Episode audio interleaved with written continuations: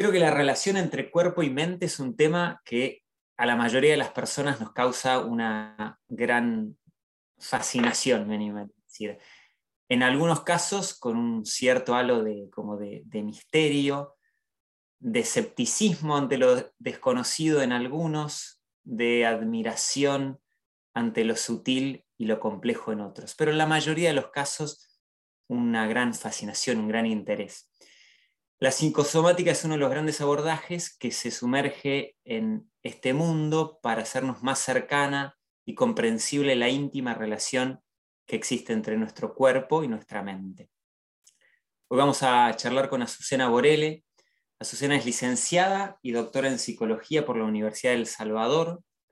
Es docente y coordina la especialización en clínica psicosomática de la Universidad del Salvador y me animo a decir, por lo que la conozco, es una eh, docente de alma y una excelente este, persona capaz de acercarnos a, este tema tan profundo. Antes de charlar con Azucena, permítanme presentarles este espacio.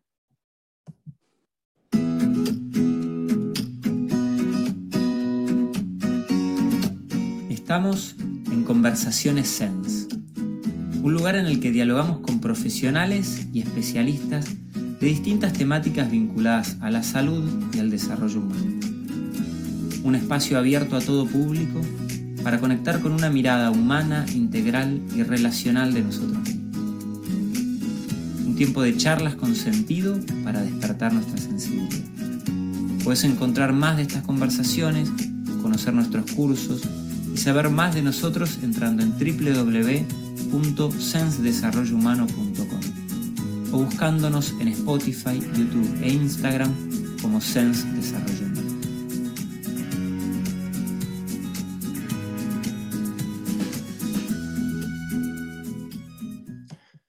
Bueno, Susana, muy contento, muy agradecido de tenerte acá, de poder charlar con vos de este tema tan, tan interesante. Agradecida yo también por la invitación, que este, me encanta. Sabes que cuando pensaba en, charlar con vos me venían eh, imágenes de, charlas con personas, con muchos pacientes, a veces, este, esto compartí al principio, asombrados por haber ido a un médico y que el médico les diga, mira, no tenés nada, este, consultar con un psicólogo. Algunos con un poco de descreimiento y, muchos otros como con, con, un ávido interés de, bueno, a ver cómo, cómo puede ser que esto que me está pasando en el cuerpo eh, no tenga que ver con algo físico y material, sino que tenga que ver con, algo que pasa en, mi mente. Em, que entiendo que por ahí nuestra cultura ha estado bastante como separado, ¿no? Te mandan al, médico si tienes algo en el físico y te mandan al, al psicólogo si te estás sintiendo mal, pero no todo el mundo, no todas las abordajes, disciplinas lo ven así. Entiendo que la psicosomática tiene una mirada particular sobre esta, sobre esta integración entre cuerpo y mente. No sé si nos querés contar un poquitito por ahí cómo, cómo ven este tema. Sí, sí. Mira, eh, por lo pronto eh, dijiste algo que ya me da pie para, para pensar y para contar la perspectiva, eh, por lo menos la perspectiva que yo manejo en psicosomática, que es la perspectiva de la psicosomática que llamamos psicodinámica, eh, donde habitualmente cuando alguien tiene una afección en el cuerpo y se supone que esa afección tiene un componente emocional, alguien dice, ah, está somatizando, no es nada. Eh, y en realidad eso Em, no es del todo correcto, porque si estoy somatizando es que es algo, no es que no es nada. Es algo que e, efectivamente acontece en el cuerpo real. Mm. Em, cualquier eh, manifestación del cuerpo real es somática. Mm. Que sea somática no quiere decir que deja de ser psico, que, digamos, porque somos de alguna manera una interacción permanente. Entonces, desde nuestra perspectiva, todas las enfermedades son psicosomáticas, desde un resfrío hasta una enfermedad oncológica. Es decir, el concepto de psicosomática es una concepción donde las enfermedades que acontecen en el cuerpo real, eh, ahora voy a hacer una observación cuando no acontecen en el cuerpo real, pero cuando acontecen en el cuerpo real, sea la enfermedad que sea, implica la participación de la biología, de nuestra genética, de nuestras disposiciones eh, este, mm, digamos, constitucionales y también de determinadas cuestiones que acontecen en nuestro psiquismo. Es como una, mm, una interacción donde a veces participa más la biología, a veces participa más el psiquismo, pero nunca está ausente ninguna de las dos partes. Perfecto, siempre hay una integración. Exacto, incluso los médicos tienen un concepto que a mí me gusta mucho. Ellos hablan de condición necesaria pero no suficiente. ¿Qué quiere decir eso? Que, por ejemplo, el vacilo de Koch em, es la condición necesaria para que se produzca la tuberculosis. Es decir, si no está el vacilo, no hay tuberculosis. Pero solo con el vacilo no te enfermas, digamos. Tienen que mm. participar otros elementos, porque muchas personas están en contacto con el vacilo y no se enferman. Entonces, eh, ese concepto me parece que es lo más cercano a esta idea de que hay una cantidad de variables que se entrecruzan y participan del enfermar humano. Digamos, que no es solo la biología. Claro. Entonces, eh, yo decía, todo lo que acontece en el cuerpo real. Claro, porque hay cosas, cuando vos decías, bueno, fue al médico, el médico no le encontró nada y lo mandó a un psicólogo. Si no le encontró nada, es decir, que no pasó nada en el cuerpo biológico, entonces no lo llamamos enfermedad somática, lo llamamos de otra manera, lo llamamos, lo llamamos conversión, lo llamamos a veces hipocondría, ¿no? Podría ir por el lado más de los padecimientos que se representan en el cuerpo, pero donde el cuerpo real no está. En cambio, la digamos, la psicosomática siempre involucra algo que realmente acontece en el cuerpo y que es tanto objeto de la medicina como de la psicología. De la psicología, perfecto. O sea que yo de repente puedo, eh, toda, enfermedad, toda dolencia de alguna forma tiene un, correlato eh, corporal y un correlato eh, psíquico, me, me, involucran esos dos aspectos. Ahora, yo puedo... entre otros, porque, digamos, seguramente también participan variables sociales, culturales, epocales, de las que nosotros podemos dar cuenta más directamente, porque no soy antropóloga ni, ni, veo, ni tengo una visión absolutamente amplia de, todos los fenómenos que, que participan de todo acontecer humano, de lo que yo puedo dar cuenta y de lo más cerquita por conocido que es la medicina, eh, diríamos, bueno, el cuerpo y el psiquismo participan activamente y se entrecruzan, entrecruzan en distintas proporciones, por supuesto, para que se produzca una determinada enfermedad. Y uno, ahí cabría por ahí la pregunta, bueno, ¿y la mente cómo participa? Porque el mm. cuerpo tenemos alguna noticia más clara, y si no la tenemos podemos ir a, internet y seguramente vamos a encontrar la explicación este, mm, de, las causas o la evolución de una enfermedad o sus elementos, este, digamos, de, lo que le da origen a esa enfermedad, pero no tenemos tan claro qué elementos se juegan desde lo psíquico para que enfermemos. claro. Y de esto es de lo que trata la psicosomática psicoanalítica o psicodinámica. Bien, ahora te pregunto por eso, pero, pero para, para, clarificar entonces, hablamos de una enfermedad psicosomática cuando el, grado de compromiso del cuerpo, siempre interviene el cuerpo, pero el grado de compromiso es, es mayor y en el cuerpo real, porque decís, no es solo como algo que yo, este, como, como fantaseo, por así decirlo, lo tengo en mi imaginación, sino que mi cuerpo se enfermó de, forma real. No es solo una opresión en el pecho, sino que tal vez eh, tuve alguna afección este, cardiológica.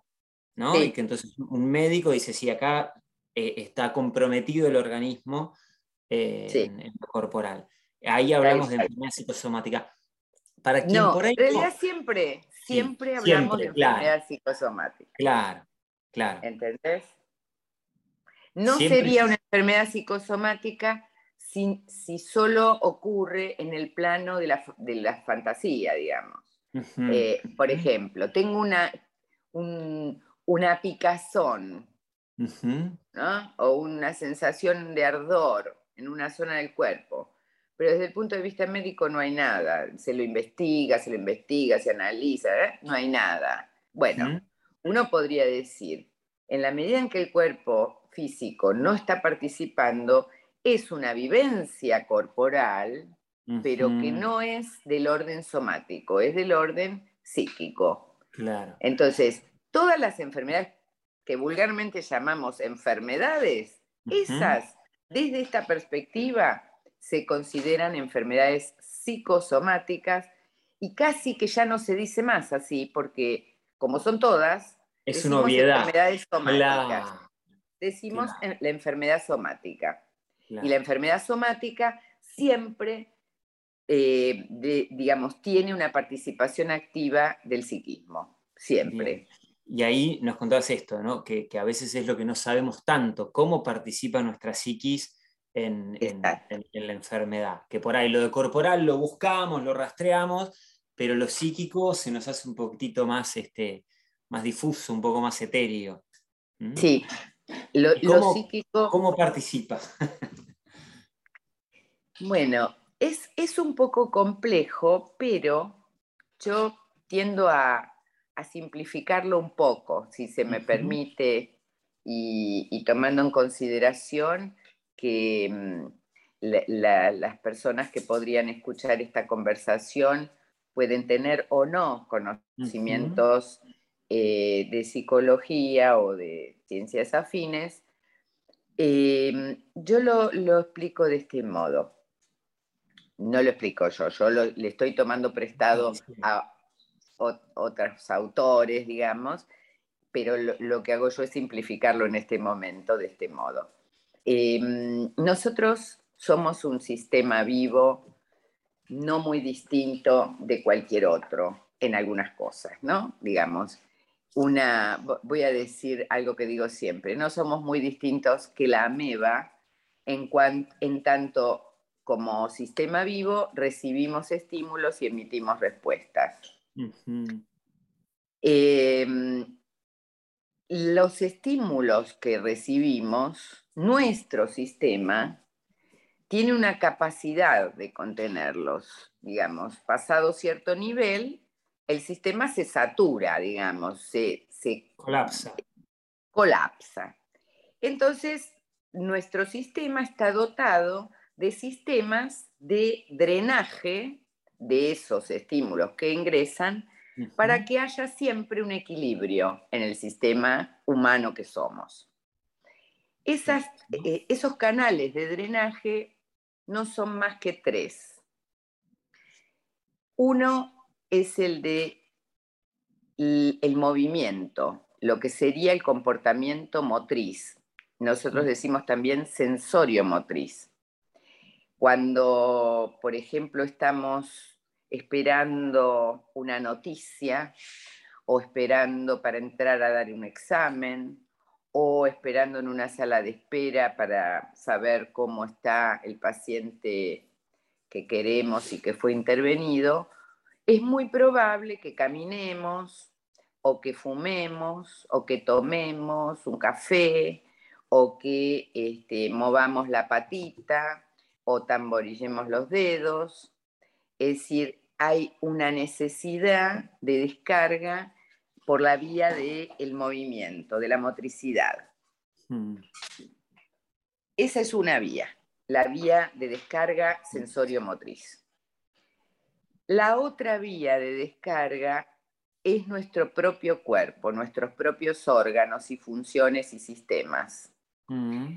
De tal manera que a veces cuando recibimos una noticia, sentimos que se nos estruja el estómago o el pecho, o eh, nos agitamos, o tenemos mm. taquicardia. Es decir, que nuestros propios órganos son objeto de la descarga. Es decir, la descarga que no salió en comportamiento motriz puede descargarse en el propio cuerpo y generar una alteración en algún sistema.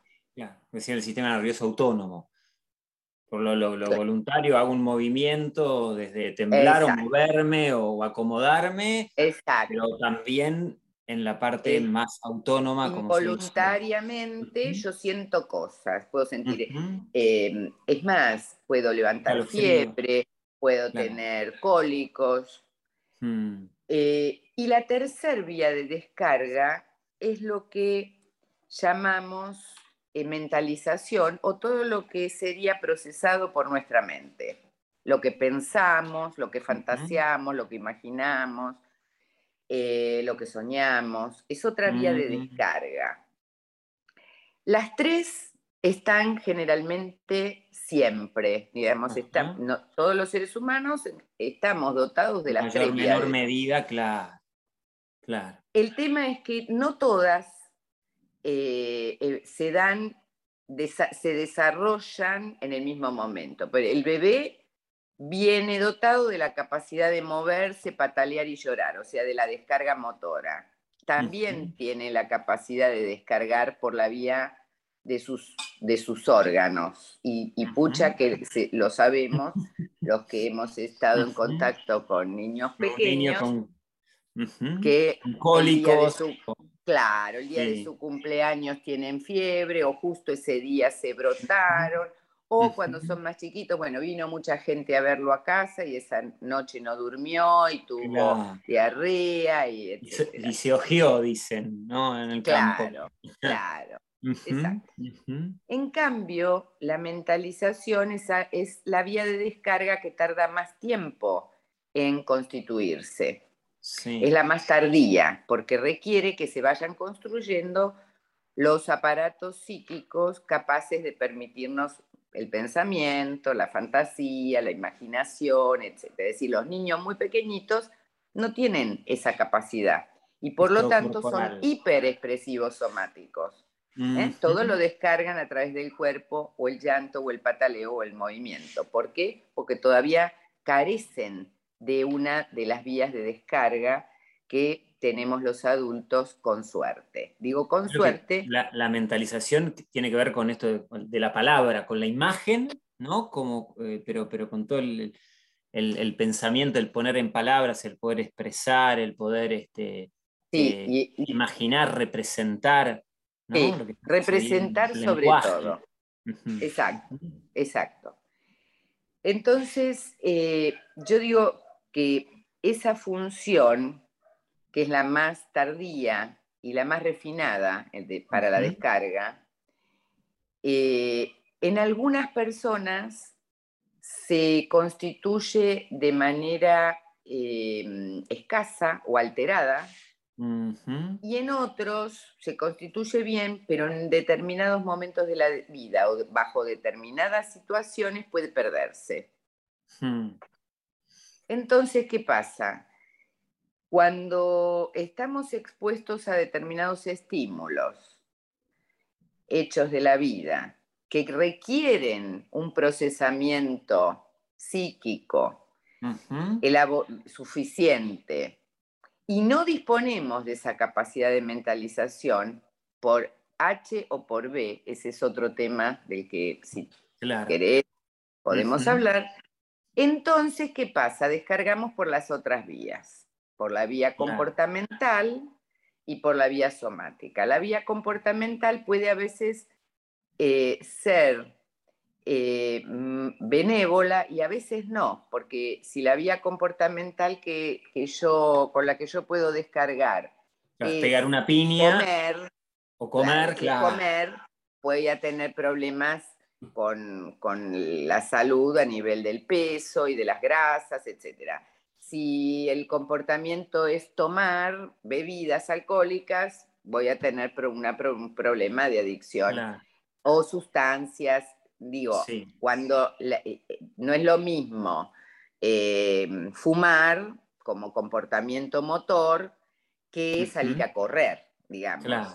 Este, los dos son comportamientos, pero en un caso me intoxico y en el otro por ahí es más saludable. Entonces, puede no serlo eh, también, ¿no? Porque puede no serlo. Eh, claro, pienso, ¿no? Como hay comportamientos que incluso siendo saludables, si por ahí están reemplazando otro canal de descarga, pueden llegar a, convertirse en algo que, tampoco ayude a descargar. O no, o no. O no. ¿O no? O no, porque ahí, viste, intervienen un montón de factores. Si vos tenés una condición de base genética, constitucional, muy saludable, y tenés descargas en, comportamientos saludables, y esos comportamientos eh, son habilitados, es decir, podés tenerlos, vos mantenés el equilibrio y no te enfermas. Claro. Ahora, si yo toda la vida mantuve el equilibrio a través de comportamientos y tengo un esguince y me tengo que quedar quieta y no puedo salir a correr, ahí es donde aparece la enfermedad. Y ahí probablemente tenga que aparecer otra forma de drenaje. Claro, claro. ¿Entendés? Espectacular. Y sabes que estaba pensando también, o sea, me parece buenísimo esto de de los tres canales de, descarga, ¿no? el sensorio motriz, a partir del movimiento, de lo que hacemos, los, los, órganos y los sistemas, como la descarga más, más autónoma, más involuntaria, y la mentalización. ¿no? La, llamamos somática. De la somática, específicamente. Y claro, y cómo a veces descargamos del movimiento o descargamos desde también, ¿no? desde algo un poco más mentalizado, pero a veces hay situaciones que nos hacen difícil esa descarga y eso puede llegar a, terminar en que la descarga se haga somática. Exacto. Mira, hay ejemplos que están muy a la mano, porque son recientes. Em, por ejemplo, la pandemia. La mm. pandemia fue un fenómeno que irrumpió más o menos de repente en nuestras vidas, que produjo eh, sentimientos diversos. En un principio, algunas personas eh, se asustaron mucho, otros no se asustaron tanto, pero cambiaron mucho sus hábitos de vida. En otros casos eh, se desarrolló temor por seres, por determinados seres queridos, padres o bueno, personas cercanas con factores de riesgo. Em, Pero si vos recordás, al principio, cuando empezó todo, había mucho mensaje en el teléfono.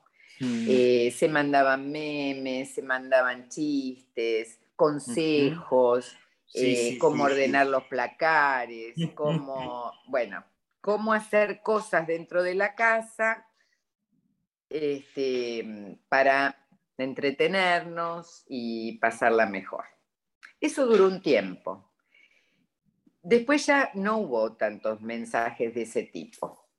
Eh, y bueno, de alguna manera nos fuimos como acomodando, acostumbrando em, y lo pasamos. No obstante, eh, muchas personas la pasaron muy mal desde el punto de vista emocional. Mm. Y en el momento no pasaba nada, pero ni bien empezó a haber un poco de apertura y poder volver a cierta normalidad, creció enormemente la cantidad de demanda en los servicios de salud. Em, y, aparecieron enfermedades este, autoinmunes, oncológicas, cardíacas, en un nivel mayor quizá a lo que se venía dando. Mm. Esto mismo pasó después del año 2001, cuando hubo la crisis eh, económica donde mucha gente perdió su trabajo, perdió sus ahorros.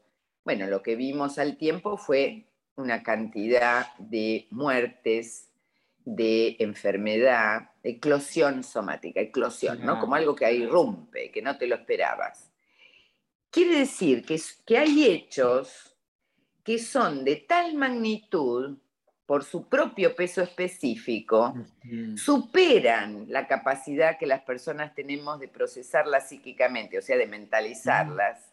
Y entonces las otras vías están si tenés además la desgracia de tener una tendencia genética o constitucional que te predispone, es más fácil, que, se destape, se despierte, dicen las personas, esas cosas. ¿Mm? Claro, y la pandemia eh, también de alguna forma lo que tenía que ver con la descarga sensomotriz a través del movimiento también estaba la redujo un montón. Con lo cual, imagino que habrá como recargado mucho más este, claro, los canales. Exactamente. Exactamente. Entonces, es siempre ese movimiento, ese equilibrio. Ese equilibrio entre esas tres líneas de descarga se llama, o en, la disciplina em, de la psicosomática psicodinámica, se llama economía psicosomática. Es una economía, es un cómo, cómo se logra ese, ¿Cómo uno canaliza eso? ¿Cómo canaliza esa, esa recarga como para que encontrar un equilibrio?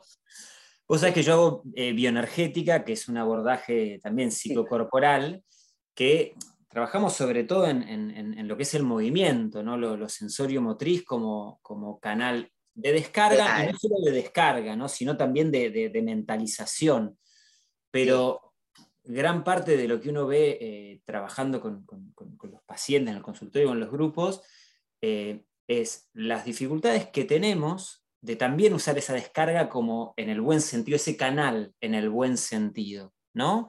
Porque una mm. cosa es de repente golpear y romper algo, pero a veces eh, necesitamos sacudir los brazos o, poder, o, poder, elevar un poco la voz, ¿no? Eh, y, muchos de esos, o, llorar, ¿no? Y, muchos de esos canales de expresión desde el movimiento, también la cultura nos ha ido como encorsetando un poco, entonces se van reduciendo los canales de descarga y, y lo somático. Este... Lo que pasa yo no sé de bioenergética, así que corregime si, si digo algo inadecuado. Pero tengo la idea, por lo que estás diciendo, que no es la mera descarga motriz, es una descarga motriz mentalizada. Totalmente. Y eso es ideal. En cambio, hay comportamientos, nosotros los llamamos comportamientos vacíos. Están los comportamientos mentalizados, vos fíjate, estamos hablando, mira, yo hago esto, ¿no? Hablo y muevo las manos, o me arreglo el pelo, o me acomodo en la silla. Son descargas comportamentales, pero están acompañando una modulación determinada o cuando quiero reforzar algo, ¿no? Entonces el movimiento va en línea con eso que estoy diciendo y pensando. Ese es un, una, esa es un, ese es un comportamiento asociado al sistema psíquico. En cambio, hay comportamientos que no están asociados a ningún pensamiento, ni fantasía, ni nada. Por ejemplo, eh, ¿Te habrá pasado alguna vez, o a, lo mejor a alguien cercano, cuando la gente hace zapping, pero no se queda mirando nada? Es, es como que están buscando, ¿no? Eh, es una descarga. O, salir a correr y contar los minutos y los segundos y el ritmo. Ese es un comportamiento que no necesariamente está asociado a lo psíquico. A veces Mecánico. la persona corre y va pensando y va imaginando cuando corra la maratón de no sé qué y cuando llegue, y, lo, y se va en una red asociativa de pensamientos. Y otras veces no, es el número, cuánto tardé, cuántos pasos, cuánto... ¿eh? Entonces, comportamientos mentalizados son de una calidad.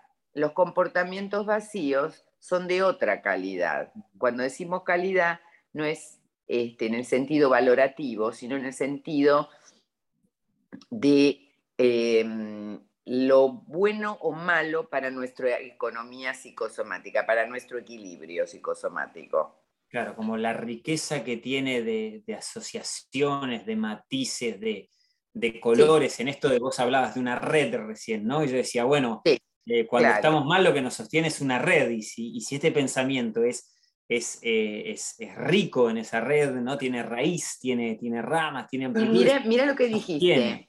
Cuando mm. estamos mal, dijiste. Y yo te agregaría, y cuando estamos bien también, porque los estímulos que recibimos y que requieren de canales de descarga no necesariamente son estímulos negativos. Mm. A veces son estímulos de los que podríamos decir todos esperamos que nos pasen, pero si la carga es mayor a la que podemos procesar, también puede hacer impacto en el cuerpo.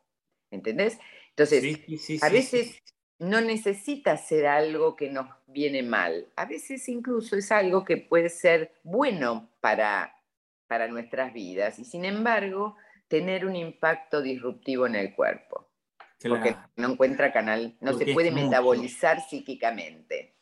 Exacto. Supera la capacidad que tengo de elaborarlo mentalmente. Bien, ¿nos podrías contar un poquitito más este concepto de, mentalización que entiendo que es como, es como una clave para, no sé si prevenir o cuidar o sanar frente a, la, descarga somática? Sí, sí, sí, es exactamente así. Mira, eh, hay una, digamos, la mayor parte de las cosas que estoy diciendo están, eh, corresponden a una escuela de psicosomáticas que es la Escuela de París, cuyo, mm. digamos, líder ha sido Pierre Martí. Y en alguno de los textos de Martí hay una frase que es muy significativa, que es que la mentalización protege al cuerpo de eventuales desorganizaciones somáticas. Es decir, que cuanto mayor es la mentalización que tenemos, más chance tenemos, si no de no enfermarnos, de recuperarnos fácilmente o con el tratamiento médico adecuado. Claro. Entonces, es verdad lo que decís, la mentalización es un eje em, central en el tema de la psicosomática. Mm. Y sobre todo porque es algo que se adquiere bajo determinadas condiciones, a veces no se adquiere, hmm. y, en otros casos se adquiere pero se puede perder. Hmm. Entonces, cuando parte de nuestro trabajo, los que nos dedicamos a, la, psicosomática, parte de nuestro trabajo es evaluar cuando llega la persona a evaluar su economía psicosomática. Hay modos particulares de hacerlo, digamos. Hay instrumentos incluso para evaluar cuánto eh, es el caudal o cuál es la calidad de la mentalización que tiene esa persona y en función de eso poder ver qué tipo de abordaje o qué tipo de, em, digamos, de prevenciones tomar o de recaudos tomar. Em, eh, a ver, yo si, lo estoy pensando bien en, criollo y pensando por ahí en, eh, muchos de nosotros frente a ciertas este, situaciones, enfermedades, muchas veces nos preguntamos ¿no? por esto, esto más psíquico, cómo está influyendo. Y entonces, como algo a tener en cuenta sería decir, bueno, a ver, eh, ¿cómo estoy descargando? ¿no? ¿Cómo estoy canalizando todo lo que a mí, todos los estímulos que recibo, todo lo que a mí me está sucediendo, todo lo que me está afectando, cómo lo estoy descargando. Y por otro lado, cuánto llego a, no sé si pensarlo, pero, pero por ahí no, no sé si es la mejor palabra, o a comprenderlo o a, o a poder este, tenerlo de alguna forma en mi mente. ¿no? Bueno, vos hiciste la pregunta porque dijiste a ver, ¿qué, más podés decirnos de la mentalización? Y la verdad es que es un complejo, eh, un complejo no, un concepto que es complejo, pero al mismo tiempo eh, es bastante sencillo. Es decir, eh, tiene las dos cosas. Se dice fácil, se dice fácil, pero cuando te empezás a meter más profundamente te das cuenta que participan una cantidad de otros procesos en que uno tenga buenas o no buenas capacidades para mentalizar. Em, yo decía antes que la mentalización es todo lo que transita por, em, por el pensamiento, por la fantasía, por la imaginación, por el sueño, eh, que no son, no son la misma cosa. Cuando el pensamiento consciente orientado a un fin determinado es muy distinto al pensamiento onírico de los sueños. Son distintos idiomas incluso. Claro. Eh, entonces, cuando no, no, estaría bien asociar la mentalización a pensar. ¿no? Hay personas que piensan mucho lo que les pasa, pueden razonarlo. ¿eh? Perfecto. Em, pero no es lo mismo mentalizar que razonar. Estoy harto de pensar, dicen varios. Y vos decís, sí, totalmente, te entiendo. Pero no se trata de eso. No se trata de eso. No se trata de eso. Em, de hecho, hay personas que tienen un nivel de inteligencia muy evolucionado, muy alto, que pueden desarrollar sistemas de pensamiento muy complicados y que no mentalizan bien. Por eso la mentalización no está asociada ni al nivel de educación, ni al nivel este, de inteligencia que tenga una persona. Puede ser muy inteligente y mal mentalizada. Y una persona puede no tener tanta, tanto desarrollo intelectual y tener muy buena mentalización. Porque la clave de la mentalización está, vos dijiste una palabra que es lo que se pueda representar. La, mentalización tiene su punto de, anclaje en, la materia prima del psiquismo, que son las representaciones. Yo lo digo de entre casa. Yo digo así, bueno, yo pongo siempre este ejemplo. Digo, bueno, si yo tengo que hacer un, guiso, ¿no? Me mandan a hacer un guiso, yo voy a la alacena y busco lentejas, busco tomates, busco condimentos, después voy a la heladera y veo si tengo alguna carne, este, cebollas, tengo todo eso, hago el, proceso y sale un guiso. Hmm. Pero si a mí me mandan a hacer un guiso, voy a la alacena y tengo em, sal y aceite. Y después voy a la heladera y tengo un huevo y tres limones. Y en las verduras tengo dos papas. No me va a salir un guiso. A lo sumo me sale papa hervida con huevo, digamos, pero un guiso no me va a salir. Entonces, Em, la materia prima con la que se hace el guiso mental son las representaciones. Hmm. No viene al caso ahora definir exactamente cómo se van originando, constituyendo en la historia del sujeto esas representaciones, pero sí decir que una cosa es la percepción y otra cosa es la representación. Entonces lo digo así. La representación sería un volver a presentarse algo que en algún momento fue solo una percepción. Entonces, si yo pude, tuve la suerte de que las condiciones de crianza, de contexto, me permitieran eh, inscribir o alojar esas percepciones en mi, en mi psiquismo y volver a reactivarlas, es decir, volver a presentarlas, representarlas, yo voy a tener en la alacena un montón de elementos que cuando me manden a hacer una comida específica voy a poder ir, tomarlos y elaborar con eso. Pero en ocasiones eso no sucede y la persona se queda funcionando a nivel de la percepción. Una vez me dijo un paciente lo siguiente, habíamos tenido una sesión que para mí había sido significativa y entonces a la vez siguiente, cuando llegó una persona con muy baja mentalización, por eso esa sesión me había reconfortado y dije, bueno, algo está pasando. A la vez siguiente le digo, ¿qué tal? ¿Cómo le va a fulano? Se quedó pensando en algo de lo que hablamos la otra vez. Y entonces me miró como extrañado y me dijo, Azucena, yo me acuerdo de usted cuando vengo para acá, como diciendo, cuando la tengo en el campo perceptual.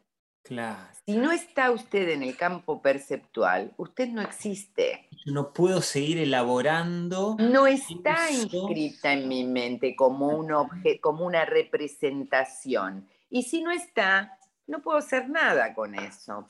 Tengo que verla.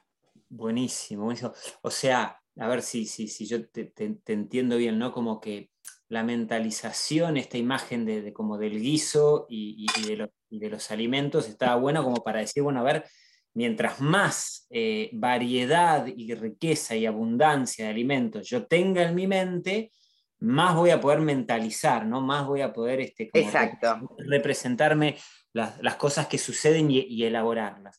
Ahora bien, muchas veces no tenemos una eh, despensa muy provista y eso, si yo entiendo bien, no tiene tanto que, o sea, que ver con simplemente lo que haya vivido o, percibido, sino con la elaboración que yo vaya haciendo de eso. No tengo eh, con qué elaborar. No tengo con qué elaborar. Que obviamente eso tiene que ver con las experiencias vinculares que me han ayudado a elaborar o a no elaborar eso. Pero es sobre todo la elaboración de ese mundo interno lo que va como, como multiplicando, por así decirlo, esos, esos alimentos. Eh, a ver, sería así. Yo dije, representación versus percepción. Déjame poner el versus, que no es tan así, pero para que se entienda. Eh, Pensalo o pensémoslo en un momento que todos conocemos, el momento de irnos a dormir. Mm. Cuando los nenes son chiquitos, exigen que vaya alguien con ellos a, a dormir. Quieren que les cuentes un cuento o que simplemente te quedes ahí hasta que se duermen. ¿Por qué? Porque cuando dejan de percibir las cosas del mundo y cierran los ojos se encuentran con su, llamémosle, mundo interno. Y el mundo interno de un chiquito todavía no está muy poblado, es decir, no tiene, los objetos que están afuera todavía no están todos representados y activos dentro del psiquismo. Entonces el chico todavía está muy ligado a la percepción y por eso necesita la presencia real del cuidador.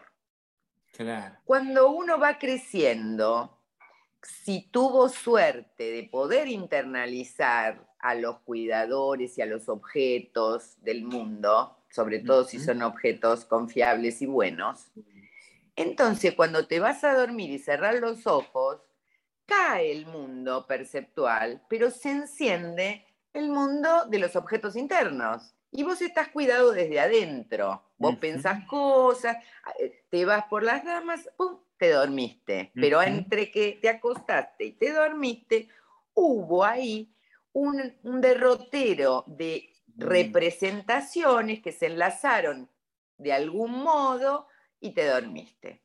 Entonces, ¿qué pasa?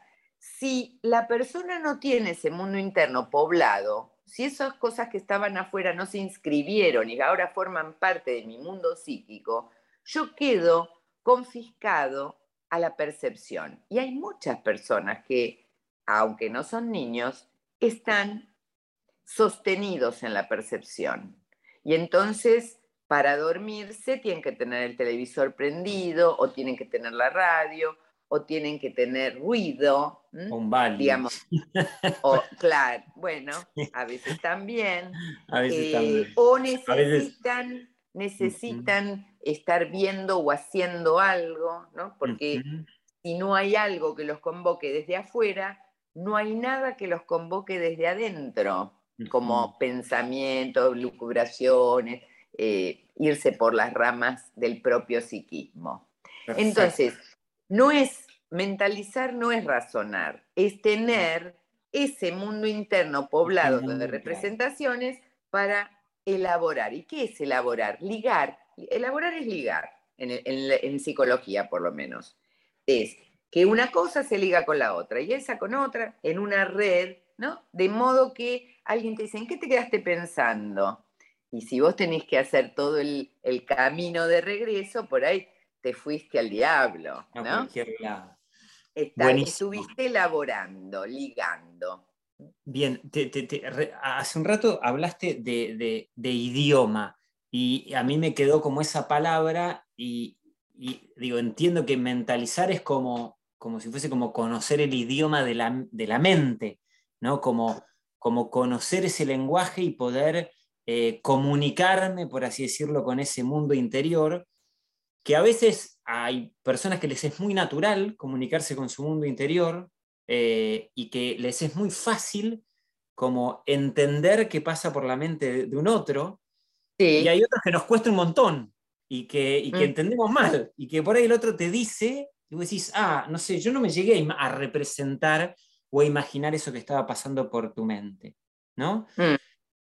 Si esto es así, eh, para quienes eh, nos cuesta o nos ha costado o nos eh, dificulta a veces un poco mentalizar o quienes se encuentren por ahí resonando con algunas de estas palabras que vos traes hoy y decís, y sí, a mí yo la verdad que cuando me tengo que meter en mi mundo interno, es como si se apagase la luz y se apagase también el mundo exacto, y me quedo solo y vacío. Bien, y, Y ahí, ¿cómo se puede desarrollar la mentalización? ¿Cómo, cómo, cómo sería ese camino? Bueno, ahí es donde decía que eh, evaluar en el inicio de, un- de una consulta, digamos, alguien que viene a consultar, eh, no solo por una enfermedad somática, yo diría que esta es una práctica que es independiente de que la persona venga o no venga por, por una consulta psicosomática, llamémosle así, sino que siempre evaluamos qué capacidades tiene esta persona de mentalizar, porque de eso depende el tipo de tratamiento que yo puedo ofrecerle.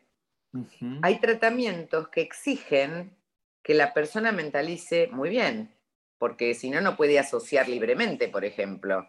¿no? Para asociar libremente tenés que ligar una representación con otra con otra. Y si no tenés representaciones suficientes, no lo vas a poder hacer. Por lo tanto, ese tipo de abordaje no lo vas a poder hacer. Quiere decir que antes de proponer una estrategia terapéutica, yo necesito saber de la economía psicosomática de un sujeto. Mm. Y entonces, eh, si eh, efectivamente lo que evalúo es que su capacidad de mentalizar es baja, o por lo menos ahora lo es, entonces el, el abordaje es un tipo de abordaje particular que tiene que ver con reanimar la vida mental o crear una red de representaciones posibles para que ese trabajo de circulación de la energía, que es la que viene con el estímulo, se deslice por el canal de lo mental y no pase ni al acto ni al cuerpo. Ni al cuerpo. Claro. Vos estás hablando eh, siempre en el marco como de un, de un tratamiento que, Sí. que, entiendo. Fuera de un tratamiento, claro. Claro. Sí, eso No, desde, que- desde el punto de vista terapéutico. Desde el No, de entiendo que la vida- mentalización, digo, si tiene que ver con, con este idioma de, de- de la mente, entiendo que un tratamiento que, que es como un tipo de relación muy particular, eh, es un espacio ideal, ¿no? Mm, Sí. Especialmente Sí. preparado para ayudarnos en ese proceso de... Sí, es un abordaje específico. Eh, ahora, en la vida fuera de lo que se- sería un, un- un tratamiento,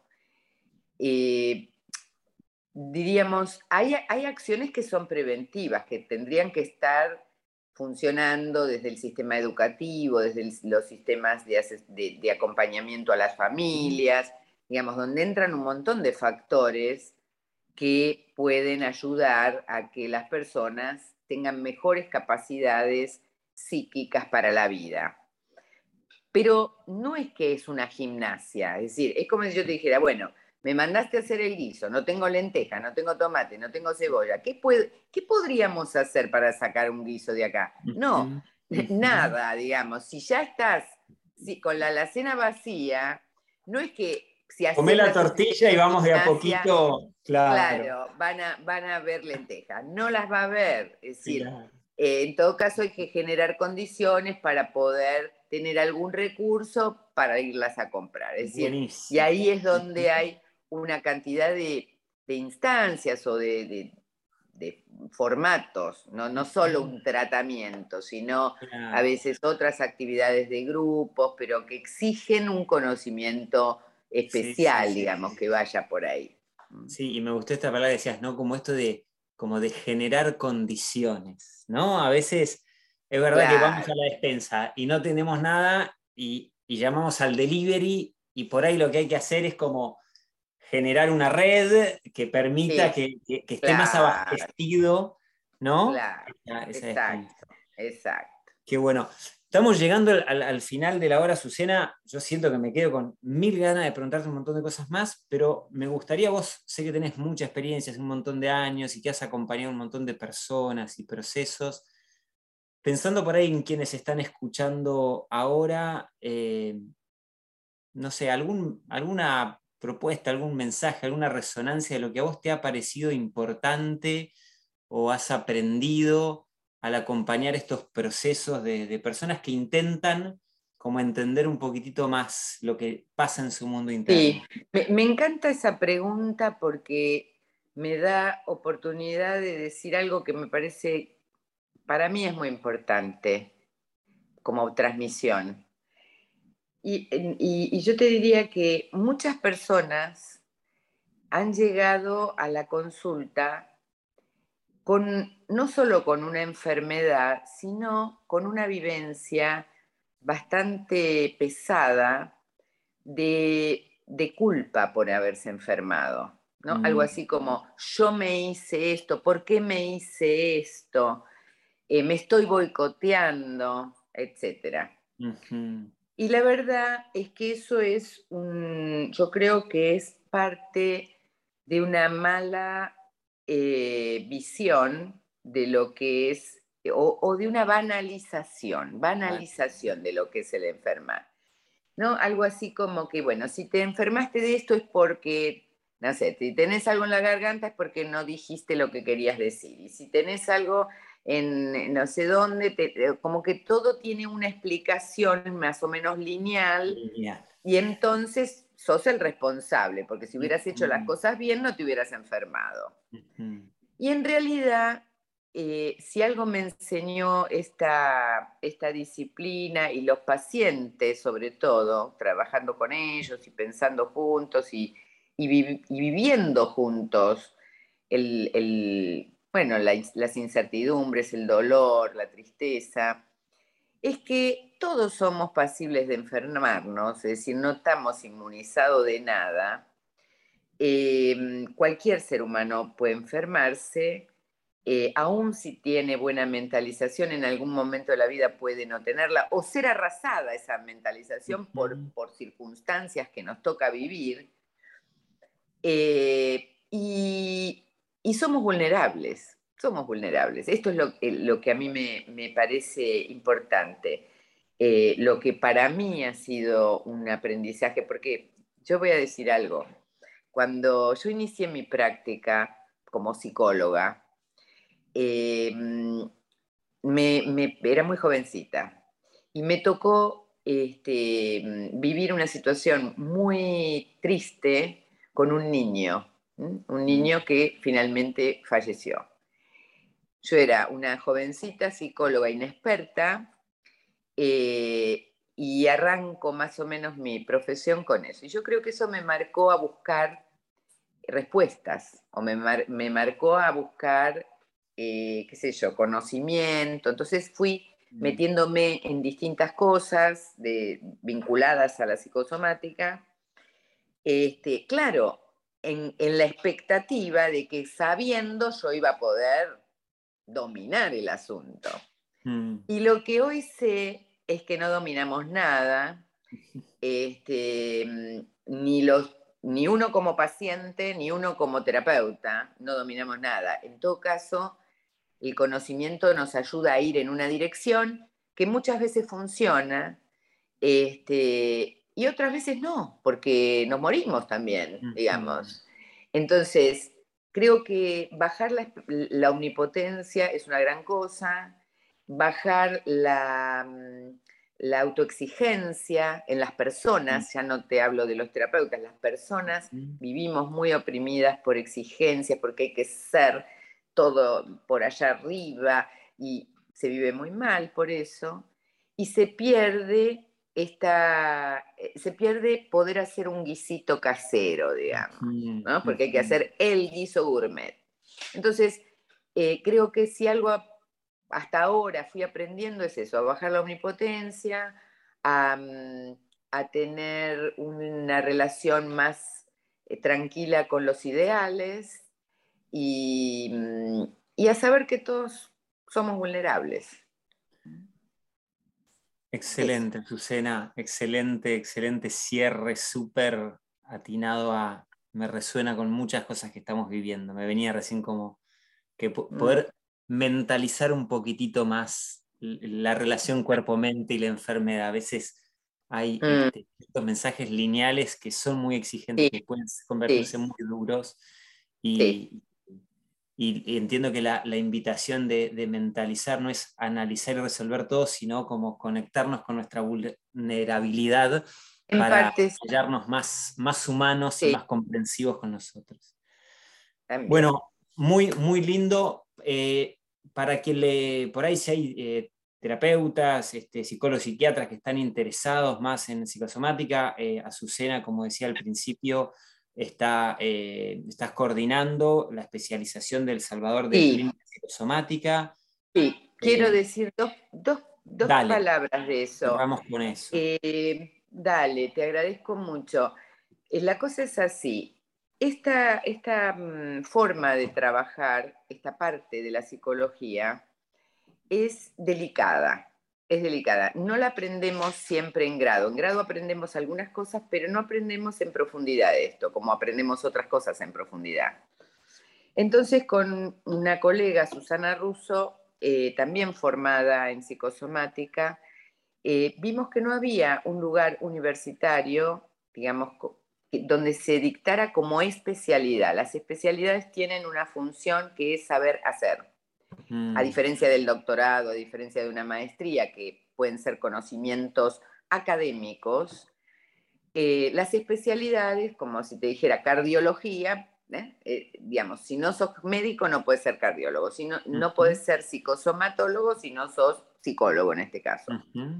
Es un saber hacer dentro de una disciplina. Entonces vimos que no había especialidad y decidimos presentarla como carrera de, posgrado, como una especialidad.